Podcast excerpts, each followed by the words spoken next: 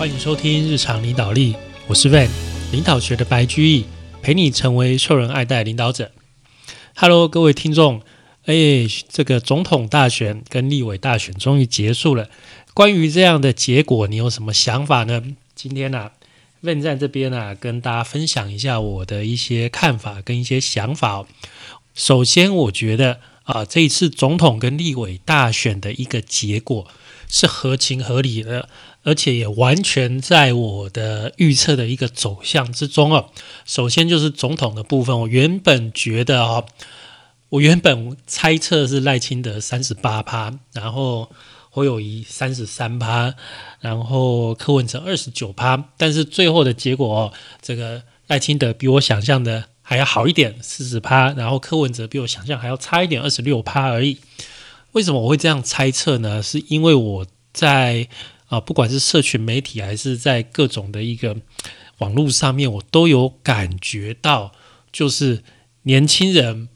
呃，投给柯文哲的比例，比我就是就我那个时候的体感觉得。蛮高的，蛮多年轻人会去投柯文哲的，所以那个时候我才觉得说，哎呦，柯文哲搞不好会到二十九趴。那一开始在开票的时候，确实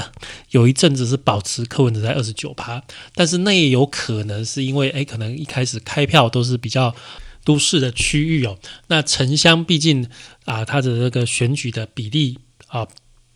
这个票的分布的比例一定还是有差距。城市跟乡村投出来啊，它对于不同的候选人还一定会有差异的，所以这个是我的感受，所以我那个时候觉得说，哎，柯文哲搞不好会到二十九趴，但是最后是在一个二十六趴，但是大家一定会对这一次柯文哲拿到这样的一个票数，觉得蛮惊讶的。啊，不过我没有很惊讶，我觉得还好啊，我觉得还好，这个等下再讲。那另外立委的部分，立委部分，国民党跟民进党几乎是一人一半，但是呢，有八党是被民众党的这个不分区拿去了，那也就说明了，就是柯文哲母鸡带小鸡，民众党的这个政党票拉上来是有效果的啊。但是我想要在这边就是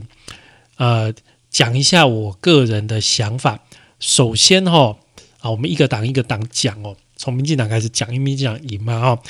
民进党他这一次赖清德选赢啊，最大的获胜者不是赖清德，是蔡英文啊。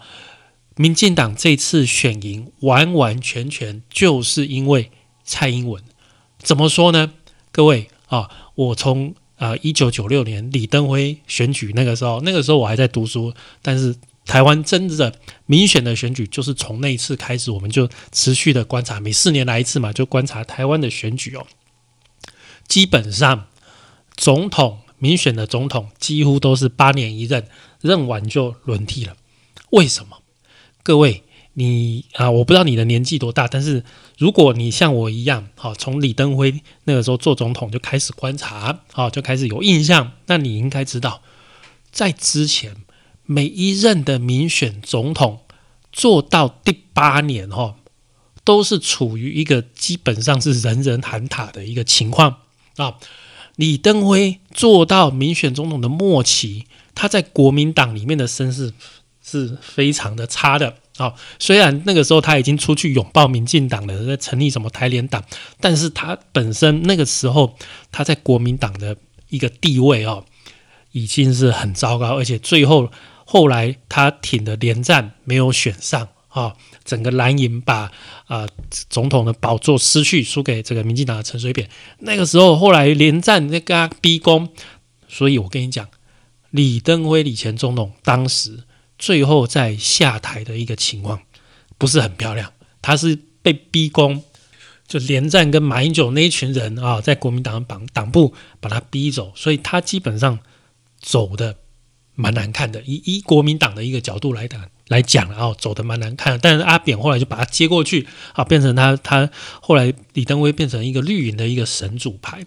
但是阿扁呢，阿扁当了八年哇，就最后那一两年也不是我在讲哇，这个实在是凄惨了，这啊这个支持度只有十八趴哦，只有十八趴。最主要还是那个。呃，这个吴淑珍吴夫人，她那个时候有这个收购礼券的啊，然后还有一些海角七亿的这个疑云啊，那反正我我是认为啦，无风不起浪，它可能真的里面有一些问题。然后一另外一点就是，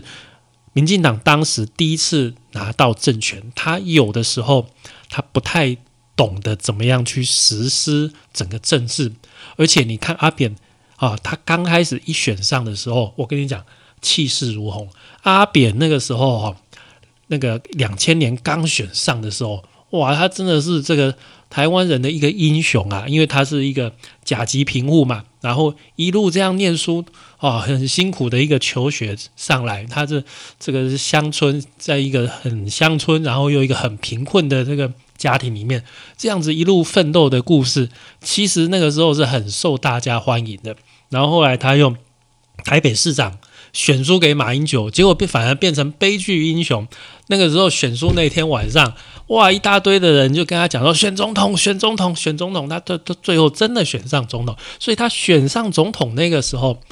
声望声势真的是如日中天。你在现在这个时代没有办法想象。当年阿扁是多么的风光，选上的时候是多么的厉害，全台湾不管是年轻人或者是本土派，真的是非常的挺阿扁，希望阿扁好好做出一番成绩。但是阿扁上台，第一个他就是想说，哎，他的。得票率啊，那个时候也是第一次撒卡赌嘛，的这个阿扁跟啊连战跟宋楚瑜选嘛，阿扁他那个时候得票率我记得大概三十八到四十八左右，也是一个比较弱势的一个总统。那立法院也是三党不过半，所以他就抛出什么要组联合政府。那那个时候民进党没有施政的经验，那他想说，我一个党在立法院也没有没有过半，所以他其实施政也是很困难。那又加上阿扁这个人聪明归聪明，但是他一一上去的时候，他很强势。他其实以前在台北市长的时候就很强势。那他强势的结果造成他的立法院哦没有办法去协商，所以整个政治其实基本上是卡住的。那这个后来到他第二任。第二任的时候，就是这个扁连配去 PK 连宋配嘛，就一一打一，到最后两颗子弹，这个阿扁还是顺利的、很惊险的连任了啊，连任的。那连任上去之后，民进党又这个立院过半，那他才有办法去做一些施政。但是到他末期就产生了，就发生了这个这个海角七亿这些事情。那后来。整个声势就下去，就因为有贪污的一个嫌疑，整个声势就下去了啊。那后来马英九的形象很好，马英九就从台北市长做完就出来，变成了一个蓝营的共主，就选上了总统。但是马英九大家也都知道。马前总统他的性格有一个比较可怕的地方，就是他不沾锅，他真的不沾锅，他什么事情都不愿意去碰，不愿意去，感觉有一点不太负责任这种感觉啦，哦，感觉啦，所以造成他也是到最后面给人家一种很有一点，哎，好像施展不开哈，好像就非常顾忌，就是就顾忌东顾忌西，然后什么事情都没做这种感觉，所以。马前总统到最后的支持率九点二趴，很可怕啊，很可怕，因为他选上总统的时候是过半的嘛，超过那个时候一对一嘛，超过一半他才有办法选上总统嘛。但是你看他到最后的一个满意度、支持度九点二趴，九点二趴，哎，这我讲难听一点，随便一个县市长或者一个立委的得票率都超过这个数字，其实蛮惨的啊，蛮惨的哦。那马英九，那就是因为。马英九后来的一个声势下来，才让民进党的蔡英文又有机会选上总统。所以你看到前面这几轮民选总统都发现了这样，他们做到啊八任，假如说任期八年，那做到第七年、第八年都不太想干的感觉，就不太想做了，就是执政党变成了一个包袱。各位你要知道，在选举的时候，执政党这个角色。理论上是一个优势，为什么是一个优势呢？因为你是执政，所有的资源在你这里啊，钱在你这里，人在你这里，分配在你这里，照理来说对你是很有利的。但是我们台湾前面几届民选的特色就是都把前面的这个执政党变成了一个很大的包袱。为什么？做的太烂了。做的太烂了，因为他做下去，大家才发现啊，这个这个我们有一句话叫什么？潮水退了才知道谁没穿裤子嘛。一执政下去才知道啊，原来这个人看呃只是会说话而已，真的在做事。不太行啊，不懂得这个怎么样去做政治，不懂得怎么样帮大家真正的去谋福利，只是嘴巴喊一喊啊，去抗争抗议很厉害啊，这个造势很厉害，施政不太行，很烂，怎么都做不起来啊，就有这样的一个状况，所以造成呢，前面每次八年一做完，执政变成了一个包袱。啊，执政变成了一个包袱，但是这一次啊，为什么我会说选赢的不是赖清德，是蔡英文？就是因为蔡蔡啊，现在叫蔡前总统了啊，快快要啊，没有，他还在做几个月啊。蔡总统他在这一次的八年，他当然八年他执政会有一些包袱，那必然的啊。执政每一个人做都，你你已经看过那么多的。都有一些包袱，不管是做总统，不管是做县市长，你去看所有的执政的啊当局的者啊，他一定有他的一些做不好的地方，这是必然。因为你要做事的话，势必会得罪一些人，你不可能在啊永远不得罪人的。方式下面去做好所有事情，这个就是马前总统失败的一个地方，他就是不想得罪任何一个人，所以造成他什么事情都没有办法去做。今天我们在公司做主管也是一样，你当公司的一个主管，不可能也没有必要让公司全部人都喜欢你啊，不可能。你当采购，基本上你的厂商不应该太喜欢你，但是也不能太讨厌你。好，什么意思呢？就说厂商太喜欢你，表示什么？哎，你都没有守住公司的利益，你给的价钱很软啊，厂商随便喊什么价钱你都收，这样厂商才会爱死你，对不对？但是厂商也不能太讨厌你，就是你不可以每次都砍到他们见血，他们没有钱可以赚，他真的就会不鸟你啊！你每次跟他要求要求真的太过分了，他真的不甩你，让你没有厂商、没有供应商来这个支持你，你的公司也没有办法做下去。所以做任何的大位都是一样。你不可能让所有人喜欢你，但是你也不能让所有人都讨厌你，好吗？两个情况你都做不下去啊，你都做不下去。那这个情况也是这样。蔡英文他当然因为执政的关系，他必然啊在上位啊。现在有一个这个菜系嘛，他还是得罪了一些人，不管是在民进党，不管是在国民党或者其他党派，他都得罪了很多人，这事实。但是他没有得罪光。他的优点就是他没有得罪光，他做了八年，他还有一定的支持度，他这个支持度绝对比当年的马英九九点二趴高很多倍，绝对比当年的阿扁十八趴还要高。所以我会告诉你，你看到他现在蔡英文总统做到最后的支持度，就是这次总统大选民进党的一个得票率百分之四十。我可以告诉你，这百分之四十基本上可以代表蔡总。蔡总统、蔡政府这八年的一个总成绩的一个成绩单，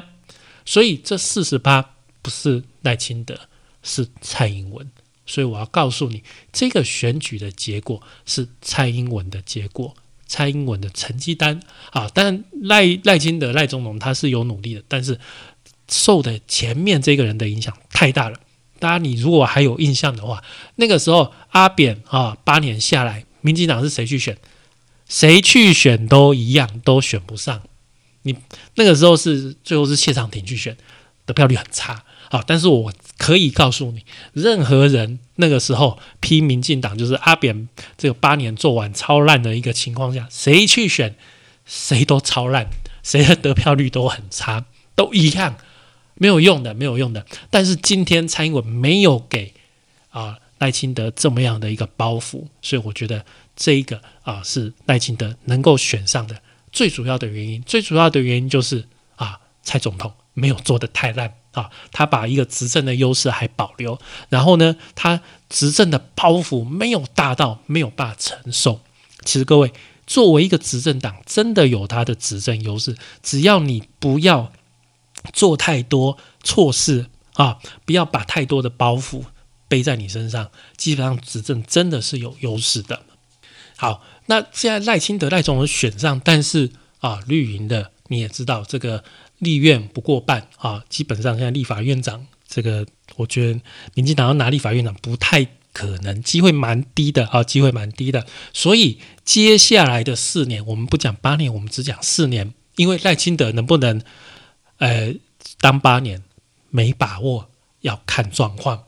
我们要看状况，因为这一次啊选上了，但是大家都知道赖清德他的得票率百分之四十，没有过半啊。当然你不能说，因为他没有过半，所以他就是少数民意，这是话不能这样讲的。因为你其他两位候选人所没有得到的票数是更高的，对不对？所以你不能这样子去讲。但是基本上国会是一个很大的考验，考验赖清德他这八年。是不是有成长？如果你知道过去赖清德在台南市长任内的风格，你现在他当总统，确实我们是替他捏一把冷汗的啊！立法院这个情况，赖清德啊当一个总统，他有没有办法很好的让这个国家这个政府能够正常的运作啊？然后呢，让能够在立法院那边做适度的啊这个交换，适度的妥协。让整个执政可以顺利的往前走，这个是我们需要去做观察的。也就是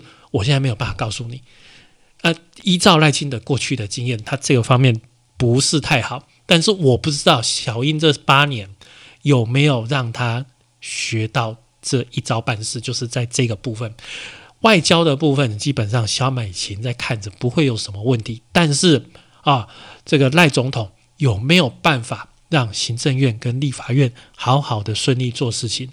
我不知道。我希望他可以，身为我们台湾的一个国民，我当然是希望他可以啊，一个总统，不管是任何党的总统选上，我都希望他可以好好的为啊这个台湾这这个这个国家做做好好的做事情，这一定的，这必然的，好不好？但是说真的，呃。我希望，但是没有把握哦。这个是我对赖清德观察，也就是说，接下来的四年，可能两年就看得出来，是他一个非常大的考验。那两年如果能够让国家施政顺利的话，那他可以做八年。但是两年看得出来不行的话，他下一届就会很困难。而且民进党不就他不是一个那么好摆平的政党，他一看到这个人有可能没有办法选上的话，其他的。啊，这个诸侯啊，就会赶快跑出来吵啊！这个这个，其实在各党都一样。当你一个在上位的一个实力没有办法去说服底下人帮你抬轿的时候，那些抬轿人就会跳起来，跳出来说我要来选。哦，这个是必然的，这个是必然的。好，讲完民进党，我们来讲国民党。国民党这一次哦，侯友谊哈，他代表的是国民党里面的一个本土派的路线啊。然后呢？这个赵少康啊，他是战斗蓝嘛，他代表的是一个外省集团的一个路线哦。然后韩国瑜，我们这次的重点，现在的重点是韩国瑜，为什么？因为韩国瑜看起来想要快要变成立法院院长，在此时此刻啊，韩国瑜看起来已经快要变成一个国会的的头。那这个情况，很多人会觉得没有办法接受，但是我觉得这是有一点。我我觉得这是这是朱立伦的阴谋，应该讲哦，一开始为什么把韩国瑜放在不分区的第一名，就是因为大家都知道韩国瑜现在是国民党里面最有实力的人，就是说国民党的支持度今天假如，哎，我们看到大概是三十几趴，三十三趴嘛，对不对？那这三十三趴里面，大约啊，就是大概是一半。一半左右的铁票是韩国语的铁票，这个就跟美国的川普的现象有一点像。就今天美国的共和党啊，他剩下来的票可能有大概一半是川普的铁票。那现在我们台湾也是国民党吹出来的票，大概有一半是韩国语的铁票。所以今天国民党不管在选什么的时候，他不能去得罪这一票人，因为什么？人数太多了，虽然是死忠的，但是人对他们来讲，就是以这个正蓝，哦，以正蓝来讲，不不去讨论浅蓝那一块，正蓝来讲，哇，这个票数这个比例太高了，所以他党内初选怎么选都是有办法选赢的，你知道吗？啊，只要是党内初选，因为你党员才能去选嘛，啊，浅蓝那些没有人在那边当党党党员的啦，一定是深蓝，一定是正蓝才会去当党员的嘛。那这些在选韩国瑜不会输，永远都赢啊，因为他是什么？就深蓝这一票一半就是他的票嘛，所以你其实国民党任何派系不太敢得罪他，而且为了要拉拢他，让他在不分区立委第一名，哦，就是为了要顾这些铁票。但是啊，我觉得朱立伦权谋的地方就是什么？第一个，他知道啊，你把韩国瑜放在这个位置的时候，韩国瑜会开心。为什么韩国瑜会开心？放在这个位置，基本上一任何一个对这个政治有概念的人都知道，他当立法院院长的机会真的很高。而且你现在真的看到韩国瑜真的快当立法院院长了，那他会不会当？他真的会当？会当多久？不会当多久啊？各位，韩国瑜这个人，高雄市长你也看过了，他当没几个礼拜，大家就看不下去了。所以朱立伦之所以把韩国瑜放在那个地方，他就是要让韩国瑜去当立法院长，让全台湾看他的笑话，把他再像高雄市长那一次一样，再搞他一次。再搞他一次，所以我觉得这完全就是朱立伦在搞韩国瑜的一个戏码。但是韩国瑜本身实力让他会去出这个丑，所以他也怨不得朱立伦。他等于是达到了一个他没有去承担的，没有办法去他的能力没有办法去承担的位置。不管是高雄市市长，不管是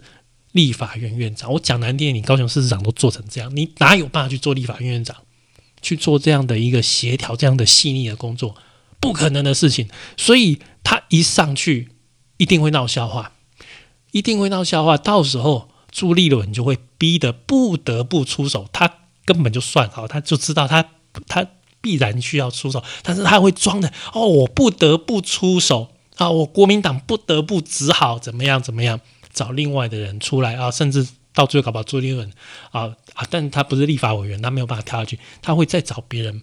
把他这个取代掉。所以这个是国民党的一出好戏。好，那最后我们再讲到民众党哦，民众党年轻人一定会投民众党，为什么？因为柯文哲他的理念啊，他的这个，你如果认真去看，其实我没有看，我这次我没有去投，我没有看选举公报，我完全不需要看，我就知道他政见一定第一名，他一定是柯文哲，一定是三组候选人里面写的最好的。为什么写的最好的？我直接跟你讲，因为柯文哲他是一个理想派啊。什么样的人会是理想派？理想派有什么不好？理想派很好啊，对，理想派很好，但是理想派不太做得了事情。柯文哲他就是以怎么讲单枪逼马、单刀独斗的话，啊，你如果就是定钩机啦，哦，单挑就是比武功定钩机的话，他一定第一名。我跟你讲，他第一第一名，所以他。为什么？你看他大学联考考试可以考到台大医科吗？他去做外科医师嘛？他的手术能力精湛，他可以做到这个、这个、这个、这个什么呃院长还是什么东西的嘛？他可以靠他的技术啊，这样子一直冲上去。他的能力，个人的能力是很强的。但是你听完问讲完这些话，你应该知道我在暗示你什么？对他不太能跟别人合作。其实，在这个社会里面，合作才是最重要的一件事情。合作才是我们在这个社会，这个社会能够运作，我们的人类的文化文明能够进步到这个程度，绝大部分是靠合作。我告诉你，你可能觉得这个世界上有很多天才啊，例如说牛顿发发现了这个牛顿这个三大运动定律。但是我告诉你，今天假如没有牛顿，但是会有其他人可能晚个几年，晚个甚至晚个二三十年、四五十年，但是这些三大运动定律还是会被推出来，因为很多东西它是它是就是有不断的因果下去累积出来的，它不是就是因为一个天才不是出啪出来，然后就把这个东西就。就就就是只有只能靠它，在人类的文明上面，人类我们有这么多人在同一个时代有相同的基础，非常多人有类似的背景，所以一个东西你有时候会看，哎，这个东西有很多人在争着在抢它的专利或者在争第一，这就在印证了这件事情，说这个东西它是一个必然，它不不一定是要你发现你发明的，别人也有可能发现我发明。这个就是我们说的人类的文明的基础，在于我们每个人的合作，而不是单打独斗。所以这个就是我对柯医师感到最忧心的地方，也就是我不认为他是一个真的能够去施政的人哦。那这个也你也可以在他台北市的任内看到一些端倪啦，哦，看到一些端倪。所以为什么啊？他曾经当台北市长当了八年，但是台北市开出来的票是这么的低，我觉得这个也也在某个程度印证了啊我的这个理论。当然，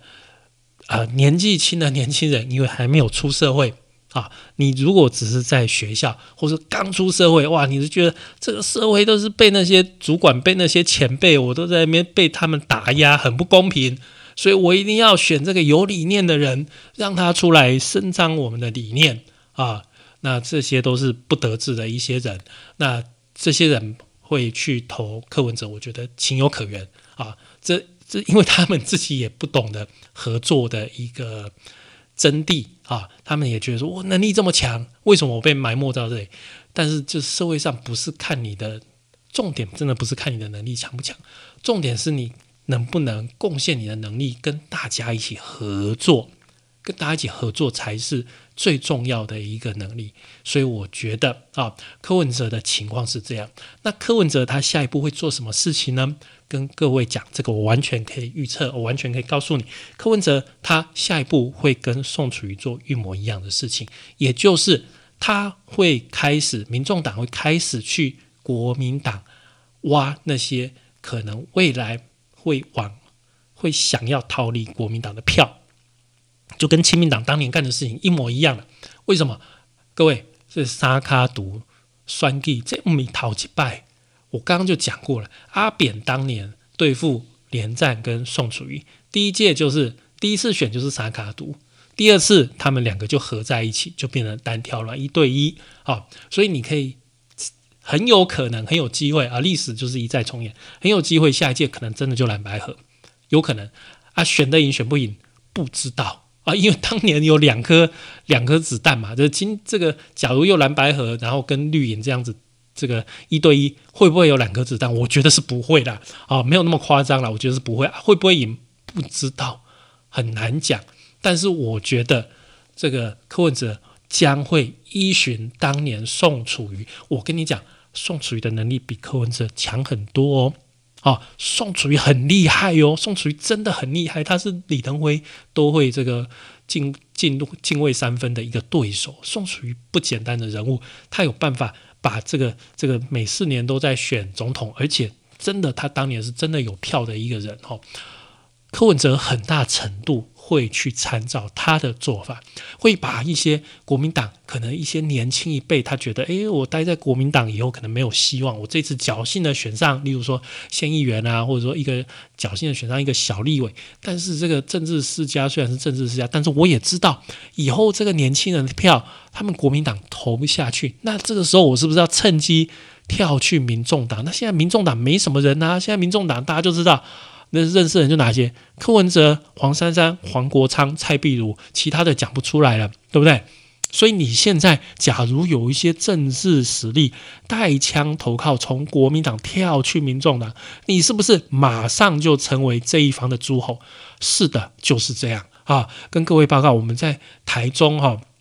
例如说，我们在台中市，你可以看到大理有一区的一个啊县市议员，他就整个就变得好像就是台中市民众党的党部，因为现在民众党能够用的资源很少嘛，他地方上有实力的人很少嘛，所以你现在即使是一个小小的新科地方的县市议员，侥幸选上很年轻的，那你现在投靠民众党。他就诶，在这个地方我没有别人啊，我就只能靠你啊，所以你这个地方突然你就好像变成诶，这个这个县市的民众党的一个门牌一样，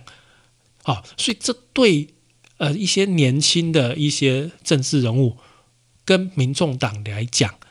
对他们两个都是一个双赢的局面，所以会产生这样的发展，一点都不令人意外，因为这个是对两方都有利的一个情况，所以你将会看到很多。国民党可能比较年轻的一些地方的政治人物会开始往民众党那边跳，而且越先跳的一定会先拿到资源，所以这是有可能很快会发生的一个情况，就是你会看到民众党开始实实际际的在挖蓝营的票。啊，这个是我的一个预测啦，我的一个预测，我的感觉哈，所以这个就是以上啊，我对这一次总统大选的结果，还有在过来未来几年的一个发展的一个预想啊，这个是跟各位分享的，当然这个只是在空中上面跟各位闲聊哦。那平常我是 Van 是没有什没有什么在讲政治的，而且其实这次我没有去投票。那我只是想说把这个心得，把把一些观察跟大家分享啊。那这里面原则上就是一个我是一个比较中立、比较客观的一个方式，把我的观察陈述出来哦。那呃，未来其实你还是可以看到，我们台湾还是不断的会向。民主的一个方向往前走啊，不断的会去在世界上找到属于自己的一个角色。好，那今天这一集的节目内容就录到这边了，感谢您的收听与追踪，请帮我们在 Apple Podcast 评分与留言，欢迎追踪我们的 FB 粉丝团日常空格领导力以及 IG 我们的 IG 账号是 Leadership C Podcast 日常领导力，我们下次再会喽，拜拜。